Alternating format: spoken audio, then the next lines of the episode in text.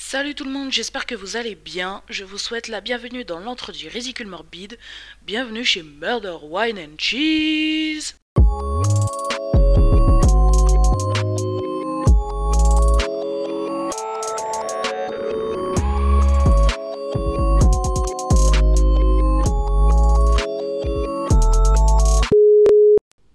Aujourd'hui, on va parler un peu d'Émile Louis, le gars qui a fait courir la police pendant presque 30 ans.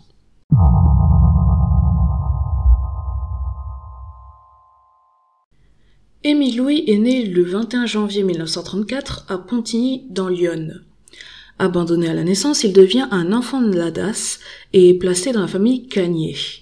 Alors la famille Cagné, c'est pas une famille qui est le bonheur de base, parce que le père est un vétéran de la Première Guerre mondiale, et pour ceux qui ont suivi euh, les cours d'histoire en troisième, la guerre mondiale, les guerres mondiales en général, c'est pas Jojo. Et euh, la mère est une mère au foyer, froide et autoritaire. Donc en gros, il se retrouve dans une maison où on lui donne à manger et à boire, mais c'est tout. Il n'y a pas de câlin, il n'y a pas d'affection, il n'y a pas de pardon, il n'y a rien d'autre. La petite pâquerette sur ce tas de merde, c'est aussi que euh, par le timing de sa naissance, Émile va grandir pendant l'occupation. Et encore une fois, pour ceux qui ont euh, eu des super notes en troisième, vous savez sûrement que l'occupation nazie, euh, c'était pas euh, c'était pas exactement très très fun time hein, c'était pas agréable. Et à la libération il va assister à des exécutions publiques. Donc il y a, y, a, y a de quoi quand même un peu un peu traumatiser un gosse hein. mais en plus de ça ses sœurs d'accueil vont être tondues sur la place publique. Et ça il va le prendre personnellement.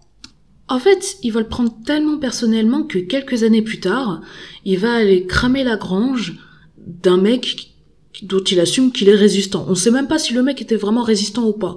Mais Émile pensait qu'il était résistant et qu'il a donc participé euh, à la tonte de ses sœurs, et donc il a allé cramer sa grange. Il ne sera pas condamné pour ce méfait parce qu'il sera considéré comme dément au moment euh, au moment du crime donc euh, aucune sanction juste une petite une petite engueulade une tape sur la main et on y va à la même époque que celle où il crame la grange il est aussi violé par un moniteur pendant une colonie de vacances donc c'est une période qui est très formatrice pour lui et c'est une période dont il va retenir une fascination pour la torture et le sadisme en général.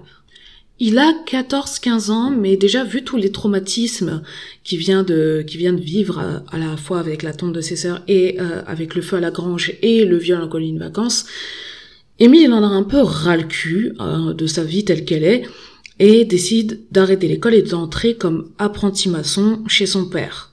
Le métier de maçon ne lui plaît pas du tout, donc à 17 ans il décide d'entrer dans la marine française et il part faire la guerre d'Indochine. Il revient trois ans plus tard.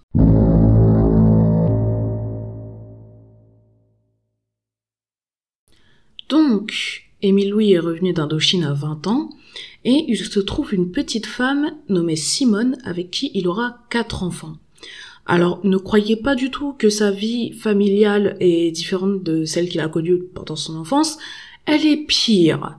Elle est pire dans le sens où il aime bien droguer Simone, l'attacher à la table de la cuisine et la violer pendant plusieurs heures en la torturant. Il fait également malheureusement la même chose à sa fille Marilyn. Elle racontera d'ailleurs dans son livre qu'elle a assisté en 1968 à un meurtre commis par son père qui avait demandé aux enfants d'attendre dans la voiture pendant qu'il allait en forêt avec une dame qu'il avait pris quelques instants avant et Marilyn l'a vu, l'a poignardé. Malheureusement, la seule preuve de ce meurtre, c'est le témoignage de Marilyn, et la victime n'a été ni retrouvée ni identifiée. En ce qui concerne les autres aspects de la vie d'Émile Louis, euh, bah, y a pas grand chose, il a pas, il a pas spécialement d'amis. Il vogue de petit boulot en petit boulot jusqu'à ce qu'en 1977, il soit engagé comme chauffeur de car pour la compagnie des Rapides de Bourgogne. Il est assigné à la route qui relie les différents foyers éducatifs aux instituts médico-éducatifs de la zone. Je sais pas si c'est le fait d'avoir enfin réussi à signer un CDI pour la première fois dans sa vie ou euh, tout simplement parce qu'il en avait marre, mais la même année, il quitte Simone et part s'installer chez euh, Gilberte Leménorel à Seignelay où il devient d'ailleurs conseiller municipal. Donc, euh, je sais pas ce qui s'est passé, je sais pas ce qu'il y avait dans l'eau à cette époque, euh, mais ça, ça prenait vachement de mauvaises décisions quand même. Bref, il transportait donc quotidiennement les jeunes pris en charge par l'association d'aide aux adultes et jeunes handicapés et euh, parlait avec eux, arriver à leur soutirer des confidences, des compliments. Il était euh, décrit comme assez séducteur et ayant le cœur sur la main. Par contre, ok, il est manipulateur, etc. Il a la langue douce comme une langue de serpent, mais par contre, séducteur, c'est un peu forcé parce que je sais pas si vous avez une photo d'Émile Louis sous les yeux ou si vous avez déjà vu sa tête, mais de sa naissance jusqu'à sa mort, sa gueule c'est c'est déformé comme une bougie qui fond. C'est-à-dire qu'il était moche déjà au début de sa vie, mais plus ça allait, plus on avait l'impression que son propre visage essayait de euh, se dissocier de son corps en mode force à toi gros mais on n'est pas ensemble. Bref, en plus de le décrire comme séducteur, on décrit aussi Émile comme ayant le cœur sur la main alors qu'en réalité il abuse des enfants placés chez Gilberte et donc euh, chez lui et manipule les jeunes filles mentalement handicapées qu'il transporte pour devenir leur amant entre guillemets, c'est le terme qui est revenu dans toutes les sources que, j'ai lues ou vues. Mais amant, non, non, non, il a abusé, il a abusé d'elle. Elles étaient en position de faiblesse. Je suis désolée, il n'y a pas eu de séduction, il y a eu que de la manipulation. Bref, c'était déjà assez grave ce qui était en train de se passer. Et puis, les filles ont commencé à disparaître.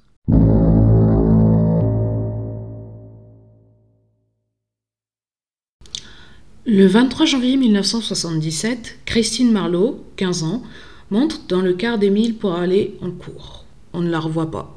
La gendarmerie traite sa disparition comme une fugue. Alors, je sais que, euh, oui, personne ne sait ce que c'est de travailler dans la police, mais euh, est-ce qu'ils sont au courant? Est-ce que quelqu'un a pensé à leur dire que même si le gosse a fugué, faut quand même le retrouver? Non, mais parce que quand je vous dis qu'ils ont traité ça comme une fugue, c'est que euh, ils ont pas traité ça du tout en fait. Ils ont, ils ont juste dit ouais c'est une fugue. Et puis bonne soirée messieurs dames, il n'y a plus rien à voir. Le 4 avril, c'est au tour de Jacqueline Weiss, 18 ans, de disparaître. Là, Émile Louis est son père d'accueil, donc c'est à lui qu'on demande des comptes, surtout que c'est le dernier à l'avoir vu. Et euh, il dit que tout simplement, elle, a fugué aussi. Euh. alors je cite, elle a sûrement fugué, euh, avec un arabe. Donc merci pour le racisme gratuit, Émile. Mais où est l'enfant en fait? Le 21 avril, donc la même année, en 1977, Chantal Gras, 18 ans, disparaît aussi. En juillet 1977, là c'est le tiercé, c'est Madeleine de Juste, Françoise Lemoine et sa sœur Bernadette qui disparaissent. Pour Madeleine de Juste, euh, on sait que Émile Louis était dans les parages, mais pour les deux sœurs, on sait que Émile Louis était leur amant, entre guillemets. Pour les six disparitions que je viens d'énumérer, il y aura quasiment pas d'enquête. Soit ça va être classé en fugue, soit les gendarmes vont dire Ah bah elles sont majeures, elles font ce qu'elles veulent. Et les, policiers et la DAS vont tellement en avoir rien à carrer qu'il faudra plusieurs années avant que la famille des disparus soit mise au courant. Bah oui, elles n'étaient pas complètement seules au monde, les filles. Certes, elles avaient été retirées à leur famille, mais elles avaient des frères et sœurs, des cousins, des tantes. Ils avaient même des parents, parfois.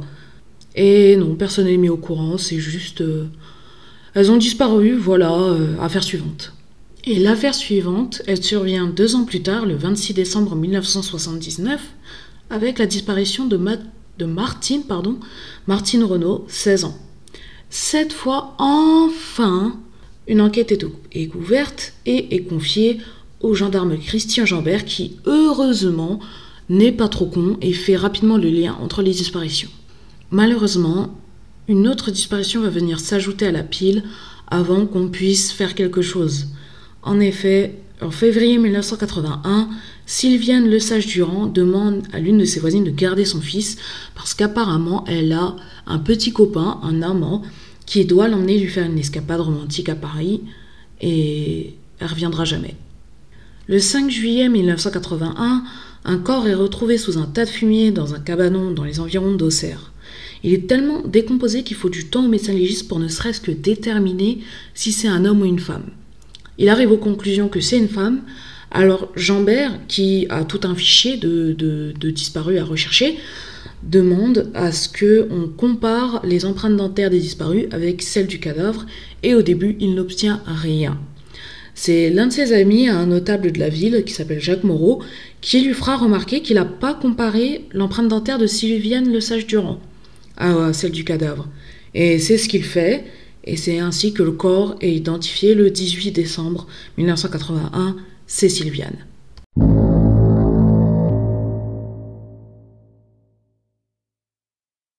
Jambert est convaincu qu'Émile est responsable des disparitions et du meurtre, mais sa hiérarchie s'en bat complètement les couilles de ces deux affaires, donc il va les prendre personnellement et effectuer une enquête préliminaire qui va durer trois C'est-à-dire que pendant trois ans, il remue ciel et terre parfois littéralement, il interroge des centaines de témoins et il suit Émile Louis à la trace comme si c'était son chien.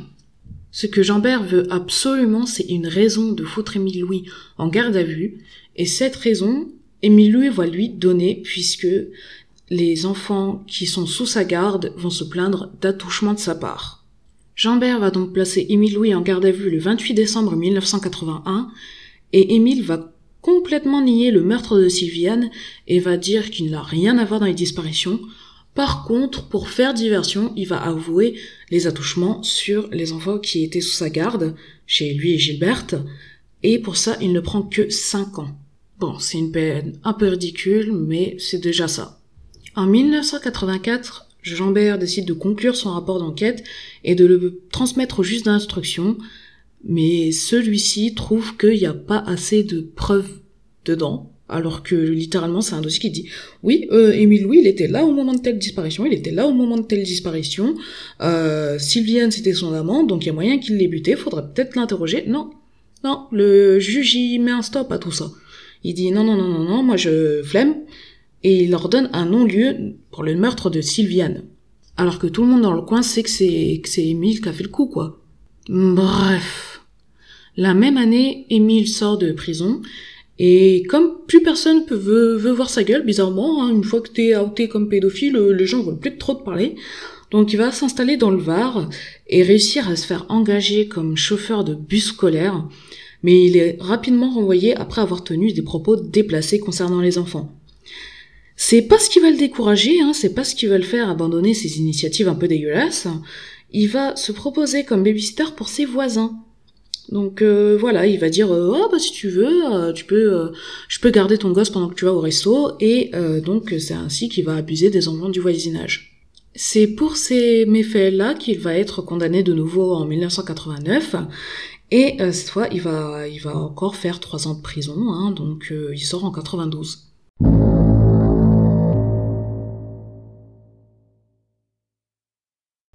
Peu après sa sortie de prison en 1992, Émile Louis épouse Chantal Paradis, une veuve dépressive mère de deux adolescentes. La petite famille s'installe à Draguignan et Émile se trouve un petit boulot de fossoyeur. On dirait presque qu'il est normal, mais non, en fait, il fera subir à cette famille-là ce qu'il avait subir à sa première famille. Au niveau des disparus, dans Lyon, l'enquête traîne toujours. Et l'affaire n'est relancée que lorsque Pierre Monoir, le responsable d'une association locale, contacte les journalistes de l'émission Perdu de vue en 1993. Donc Perdu de vue, c'était avant que je naisse. Donc si j'ai bien compris le principe du truc, c'est des gens qui cherchent leur euh, un membre de la famille ou quelqu'un qu'ils connaissent et euh, les journalistes le retrouvent et puis euh, voilà happy end tralala. Donc, euh, grâce à un épisode de l'émission qui était consacré aux disparus de Lyon, l'affaire devient médiatique, mais euh, l'enquête n'avance toujours pas. Donc, les avocats des familles finissent par déposer plainte le 3 juillet 1996 pour qu'une une enquête pardon, soit enfin ouverte. Néanmoins, les magistrats d'Auxerre, ils ont, ils ont vachement la flemme, hein, ils traînent les pieds. Alors l'affaire finit par être transférée, euh, transférée pardon, aux magistrats de Paris, qui eux ordonnent enfin l'ouverture d'une enquête. Le 7 mai 1997, un juge est enfin saisi, mais les choses s'annoncent mal. Jambert euh, est suicidé de deux balles dans la tête. Pour des raisons légales, je ne vais pas m'étendre là-dessus. Et euh, son enquête qu'il avait transmise au juge d'instruction, euh, rappelez-vous, en 1984, est également inutilisable et l'affaire a tellement traîné que beaucoup de témoins sont morts de vieillesse avant qu'on arrive enfin à cette putain d'enquête. Du coup, les enquêteurs, bah, ils ont plus grand chose pour mettre euh, en garde à vue, donc ils vont tenter le tout pour le tout et vont l'interpeller le 12 décembre 2000. Une fois dans la salle d'interrogatoire, ils lui font croire que les faits sont prescrits, en espérant qu'il y croit et que donc il avoue. Ce qu'il fait, ce teubé, ce grand teubé, hein, un grand teubé comme ça. Il a tout avoué, hein. Bon, pour éviter de vous trigger, parce que moi je suis quelqu'un de gentil, je vais pas parler du mode opératoire ni euh, de la manière dont il a enterré ses victimes, etc. Je vais juste vous expliquer qu'il a montré aux enquêteurs où retrouver les corps et que euh, malgré le fait que le terrain ait beaucoup changé, notamment à cause d'inondations, ils ont réussi à en retrouver deux. Ce qui a permis donc d'inculper Émile Louis qui s'est rendu compte qu'il était dans la merde et s'est rétracté euh, aussi vite que possible, seulement c'était trop tard. Émile Louis est donc inculpé le 14 février 2001, autant pour le viol et la torture qu'il a infligé aux femmes de son entourage, donc sa, femme, euh, les, les, jeunes handicapés, etc., que euh, pour les disparitions en elles-mêmes. Et pendant les deux procès, il va se conduire comme un gros enculé. C'est-à-dire que il, va faire euh, il va faire la Java déjà, hein. il va il va rigoler avec tout le monde, il va il va discuter euh, pendant que les gens témoignent, il va même interrompre les, les femmes qui témoignent en leur disant des trucs comme euh, ouais mais non tu sais bien que cet objet-là il était là, tu racontes n'importe quoi etc.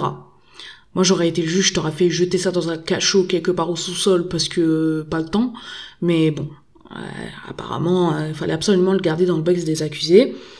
Donc malgré le fait qu'il ait fait son petit, euh, cirque, euh, les jurés l'ont condamné pour les deux cas, donc le cas des viols et tortures et le cas des disparus.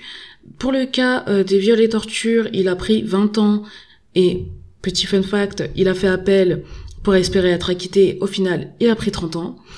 Et pour les disparitions, il a pris perpète avec 18 ans de sûreté. Donc euh, vous vous doutez bien que à l'âge qu'il avait, parce qu'il était, il est né en 1934, hein, il a été, euh, il a été euh, condamné en 2004.